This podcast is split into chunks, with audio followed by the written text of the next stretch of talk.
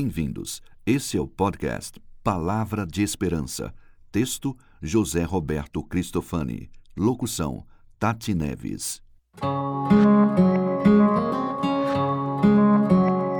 Viver sem esperança.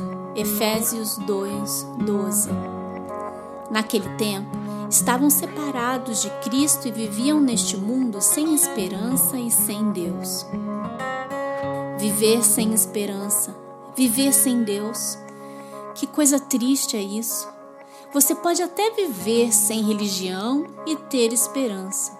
Pode até mesmo viver sem ela e ser feliz.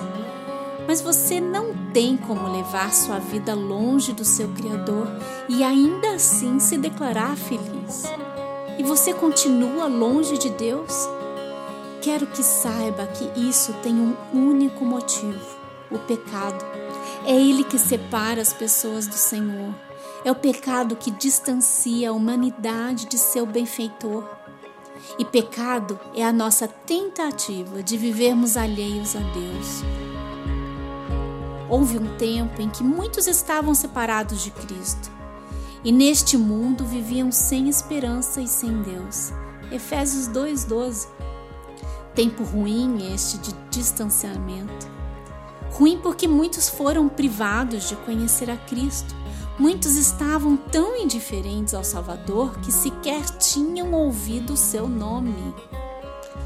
Espero que esse tempo de separação de Cristo não seja mais o seu caso, pois muitos ainda vivem longe da salvação, vivem sem ter esperança e distantes de Deus.